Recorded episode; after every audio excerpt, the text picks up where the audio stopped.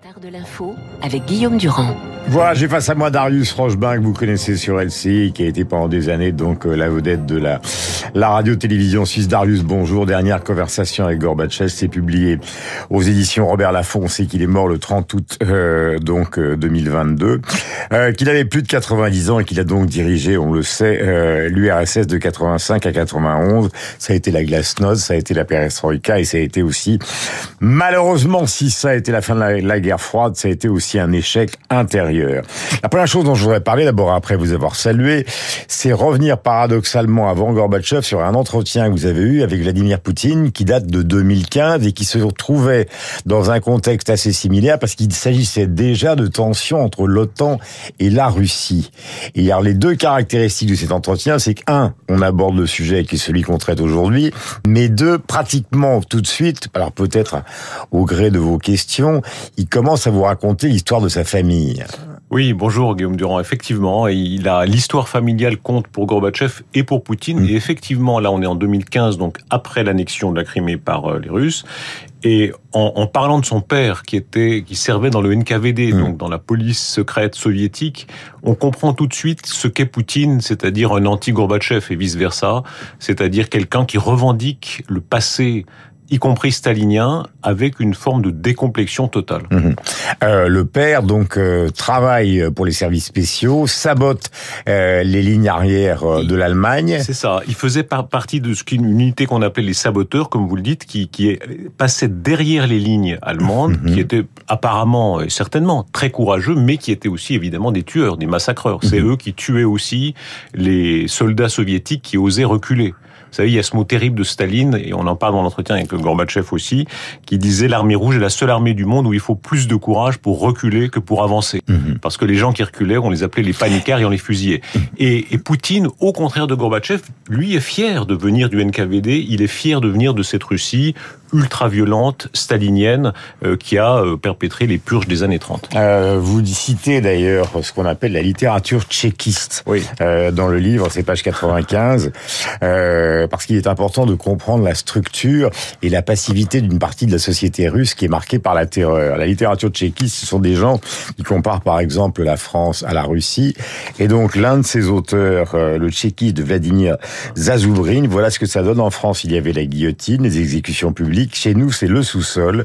L'exécution secrète, c'est une machine énorme, impitoyable, omnisciente, qui happe soudain ses victimes et les absorbe dans son hachoir. Après l'exécution, on ignore la date exacte de leur mort. Il n'y a ni dernière parole, ni cadavre, ni même une tombe. Il n'y a que le vide. L'ennemi a été entièrement détruit. Alors évidemment, on parle où on pense à ceux qui ont été mis en prison, on pense à Navalny, que va-t-il lui arriver? On pense à ce qui s'est passé avec Kordokowski pendant euh, des mois et, et, et des années. Est-ce que c'est encore des méthodes, sans évidemment qu'on en arrive à ces extrêmes, qui sont celles de Poutine aujourd'hui?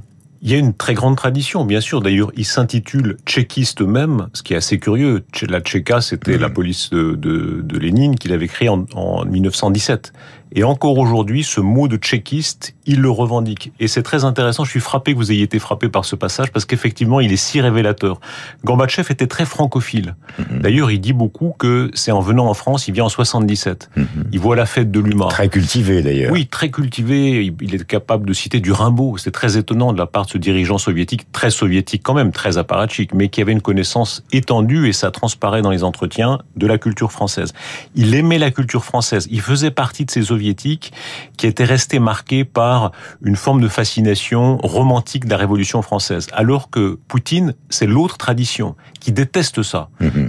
Il considère, pardon, que c'est le romantisme petit bourgeois. Mmh. Vous savez, c'est ce mot de petit bourgeois qui était très utilisé par les soviétiques et qui revient dans cette mentalité poutinienne du mépris de tout ce qui est faible. Ils détestent tout ce qui est faible et pour eux, l'exemple du romantisme petit bourgeois faiblard, c'est la France. Quand on est face à quelqu'un, il y a forcément à travers le regard une sorte de psychologie euh, qui émane, ces 25 ans d'entretien avec Gorbatchev, ce qui émane de vos relations, si je puis dire, de journaliste, homme politique, c'est une sympathie, une conversation qui dure pendant des années, oui. avant le pouvoir, pendant le pouvoir et après la perte du pouvoir dans 91.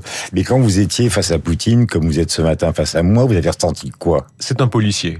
C'est très frappant, vous savez, vous avez l'impression d'être un peu dans un interrogatoire avec un policier haut de gamme. C'est évidemment pas le, le, petit policier du quartier, euh, le policier de police secrète qui vous regarde avec un air très ironique, l'air de dire je connais déjà ta question. Et il, il parle pas français, mais il comprend assez bien le français pour au début de la question savoir là où vous voulez en venir.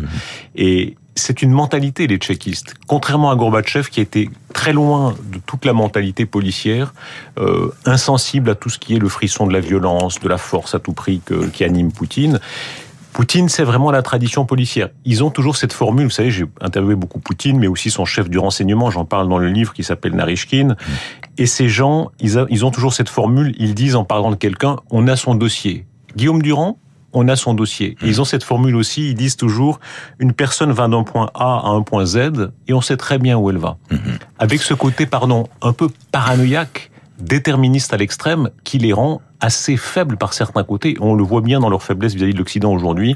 Ils n'ont pas compris comment l'Occident fonctionnait parce que la, démocratie libérale, ils ne la comprennent pas. Alors, la grande question qui est posée par le livre et qui est posée par la situation actuelle, on reviendra sur l'affaire du missile, la situation, c'est que à la fin du pouvoir, c'est-à-dire Tchernyenko, Andropov, qui va amener à, à, à l'accession de Gorbatchev au pouvoir, qui est membre du Parti communiste. Hein, il faut ne mmh. pas l'oublier depuis Bien le sûr. début euh, de sa carrière. Donc, au fond, ce qui lui susurre à l'oreille, tous ces hommes de l'ombre qui vont mourir les uns après les autres à la fin des années 80 et au début des années 90, c'est il faut changer le système plus rien ne marche, alors qu'ils sont l'incarnation de la violence dont vous venez de parler. Il faut changer le système. Donc, d'une certaine manière, Gorbatchev prend ça à la lettre et il change le système. Question, pourquoi ça échoue? Je pense que ça échoue pour résumer parce qu'ils n'ont pas eu le génie chinois. C'est-à-dire que euh, les Chinois ont réussi à faire cette fusion monstrueuse, hybride, entre le capitalisme. Euh, le, oui, c'est ça, le Parti communiste et le capitalisme. Alors que ce monde soviétique puis russe euh, sont très inconscients des mécanismes de l'économie de marché. C'est frappant d'ailleurs encore dans la Russie, Russie poutinienne. Quand on voit ces images aujourd'hui, vous savez, de ces, de ces recrues russes tellement misérables, en réalité, l'argent du pétrole n'a jamais ruisselé. Et exactement comme sous Gorbatchev, euh, il comptait et il compte sur la manne pétrolière, mais pour le reste, l'économie de marché fonctionne. Et quoi, c'est lié à, à, la tradition du servage dont vous parlez beaucoup, qui exactement. a joué un rôle essentiel dans la passivité. C'est lié à l'immensité du territoire. C'est lié à quoi? Il y a des pages très belles dans, dans Grossman, vous savez, Vassili Grossman, qui est un immense écrivain soviétique, qui dit à quel point Lénine a continué, comme vous le dites, le servage tsariste, c'est-à-dire cette mentalité du serf. Tchekhov mmh. qui dit il faut libérer l'esclave qui est en soi. Euh, l'esclavage a été aboli, mais il n'est pas aboli dans les têtes tout à fait. Mmh. Et cette tradition de soumission qui aujourd'hui encore s'observe dans la Russie. Comment se fait-il que, au fond, quand les Russes disent, euh, je reprends l'image subliminale qu'on a vue de Lavrov à, à Bali, il ouais. avait un t-shirt avec euh, euh, Basquiat écrit dessus. Ouais. Comment se fait-il que les Russes puissent, au fond, revendiquer la Crimée comme étant la part de ce qui leur appartient, et en même temps, tout le monde le sait maintenant, car il y a des enquêtes mondiales, les oligarques russes qui sont proches de Poutine euh, s'ils considèrent que la Crimée est à eux. En revanche, tous les Basquiat qu'ils ont planqués, enfin tous les biens oui. qu'ils ont planqués dans le monde entier, ils n'ont absolument aucune envie de les partager avec la communauté. Tout ça dans des ports francs en Suisse, à Singapour, etc., etc. On est en pleine hypocrisie. Oui et non, c'est-à-dire ce sont des tchéquistes qui aiment l'argent. C'est un paradoxe parce que le vrai tchéquiste, ils sont admirateurs encore de Dzerzhinsky, qui était le fondateur de la Tchéka, qui lui, on en parle d'ailleurs dans les entretiens avec Gorbatchev, qui était une sorte d'ascète, d'inquisiteur euh, communiste euh, qui certainement détestait l'argent. Eux ont gardé la violence, ils ont gardé le culte de la violence, de la force, un nationalisme délirant, mm -hmm. mais ils aiment l'argent. Ils aiment beaucoup l'argent. Vous savez, c'est un peu, pour, pour résumer, c'est un peu des tchéquistes avec des Rolex. Mais c'est le personnage de Wagner, quoi. C'est le personnage de Wagner, de celui Exactement. qui a mis sur pied la milice Wagner. Wagner est là, est une sorte de, de, de, monstre de Frankenstein, résumant, résumant exactement tout cela, c'est-à-dire la fusion entre une tradition qui était celle des communistes, Mm -hmm. euh, qui n'a rien gardé du communisme pur, évidemment, il n'y a plus rien de marxiste, mais qui a gardé un culte de la force. Il y a un mot russe, vous savez, Tverdost, la dureté, la fermeté. Et dans leur monde, euh, n'est respectable que ce qui est dur. Mmh. Et cette haine du romantisme est extrêmement poussée. Vous citiez tout à l'heure Zazoubrine, euh, qui est ce, ce, romancier qui raconte une histoire de tchéquiste et qui dit euh, il faut tuer dans les caves. Contrairement aux Français qui décapitaient de manière un peu romantique après un grand procès, il faut tuer dans les caves, comme le font Wagner aujourd'hui. Euh, Darius Rochemin, là, c'est le journaliste et historien d'une certaine manière euh, que vous incarnez. Maintenant, j'en reviens aux journalistes, journalistes. Est-ce que vous avez le sentiment qu'actuellement, en dehors de l'analyse justement qui est faite par les AWACS et partout euh, les, les, les, matériels très sophistiqués pour savoir ce qui s'est passé ces dernières heures, est-ce que vous avez l'impression qu'en sous-main, des conversations ont lieu pour essayer de calmer la situation entre les Américains et les Russes? Est-ce que ce sentiment, avec l'expérience justement de ces entretiens, Poutine, Gorbatchev, est-ce que ça vous paraît crédible ou est-ce que vous avez le sentiment qu'on est parti justement, pour reprendre le même mot, sentiment, sentimental, ou au contraire, vous avez le sentiment qu'on va, qu'on va rester dans une une dans une sorte de bras de fer total. Il y a des discussions en coulisses. D'ailleurs, une partie est avouée. Les ministres des, des, des armées euh, russes et américains se sont parlé encore mhm. récemment, mais ça n'empêche rien. On peut très bien se faire la guerre en se parlant. C'est ça qui est évidemment terrifiant. Je ne sais pas si vous vous rappelez, dans la guerre de Troie n'aura pas lieu de Giroudou, mhm. il dit très bien, juste avant la guerre,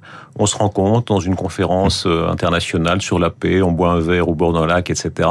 Donc l'un n'empêche pas l'autre. Mhm. D'ailleurs, vous citez Churchill dans le livre, qui dit que, contrairement à ce qu'on raconte, les gens considèrent que rien ne se règle par la guerre. Churchill dit, au contraire, que tout se règle par la guerre. C'est l'aspect le plus terrifiant, disons, de ce qui est en train de se passer. C'est la conviction, certainement chez les Russes, et mhm. peut-être dans certains cercles américains, que seule la guerre créera un, nouvel ordre international. Il y a eu un ordre international né de 1918, né de 1945, et pour recréer un ordre international, il faudra une nouvelle guerre. C'est impossible sinon de régler, par exemple, la compétition entre la Chine et les États-Unis. Euh, Raïssa Gorbatchev et, nous a quittés donc euh, en 1999. Euh, quand il a été remplacé par Eltsine, le moins qu'on puisse dire, c'est que Gorbatchev a été humilié, c'est-à-dire qu'on lui a enlevé tous les privilèges pratiquement, hein, qui étaient ceux afférents à quelqu'un qui a dirigé le pays. Est-ce que vous avez eu de ces nouvelles peu de temps avant qu'il ne disparaisse? Vous, vous dites Helsinki Non, non, de Gorbatchev. Oui, euh, bon, c'était juste avant le Covid et juste avant la guerre, puisqu'ensuite le Covid l'a beaucoup isolé. Il était extrêmement malade, il était beaucoup à l'hôpital. Il y avait une très grande amertume parce qu'il comprenait pas. Euh, Gorbatchev était vaniteux. Il avait de très grandes qualités. Il était vraiment sincèrement euh, pacifiste, si on veut, anti-violent. C'était quelqu'un de, de, non violent dans l'âme. Mais il était très vaniteux mhm. et il pensait que, et c'est très intéressant de voir que il n'a pas compris l'Occident comme Poutine, mais pour des raisons opposées. Poutine, je vous le disais tout à l'heure, n'a pas compris la, la, souplesse et parfois la, la, ruse occidentale. Et Gorbatchev a cru que l'Occident lui serait redevable, que tout ce qu'il avait fait, il faudrait le remercier. Et or, il y avait, vous savez, c'est l'apologue du geôlier, un geôlier qui vous ouvre la cellule, il n'y a pas de raison de le remercier. On ne va pas rester dans la cellule, euh, fut-il très sympathique. Méconnaissance des rapports de force, en fait. Méconnaissance des rapports de force. Et euh, à l'été 91, il croit que les Occidentaux vont lui donner de l'argent pour le remercier euh, d'avoir fait tout ce qu'il a fait, donc continuer à, à, mettre la Russie sous perfusion. Les Occidentaux refusent avec raison. Euh, les pays de l'Est prennent leur liberté avec raison. L'Ukraine prend sa liberté avec raison. Tous ces pays veulent entrer dans l'OTAN avec raison. Et il est resté très amer de tout cela en se disant on ne m'a pas remercié de tout ce que j'avais fait. Darius Rochebain, donc dernière conversation avec Gorbatchev. Le livre est publié chez Robert Laffont, excellent et à lire évidemment euh, dans le contexte d'aujourd'hui avec cet entretien. Donc, je peux faire une parenthèse? Euh, Je vous en prie. Il y a un lien avec votre livre livre que j'ai là sous les yeux, Le déjeuner sur l'herbe, parce qu'il y, y a, une scène très belle dans ce que raconte Gorbatchev, c'est-à-dire le, le paradis pour lui, c'était son verger, mm déjeuner sur l'herbe, vivre sur l'herbe, lire sur l'herbe du petit verger que ses parents avaient. Vous savez, il était très pauvre dans un village Privolnoyer au fin fond de sa, de sa région Stavropol. Et les communistes avaient détruit ce verger. Et sa vie a été prendre sa revanche de cela. Merci. Merci 8h31, le rappel des titres et l'arbitre de presse avec Philippe Blau. Darius Rochebain était l'invité.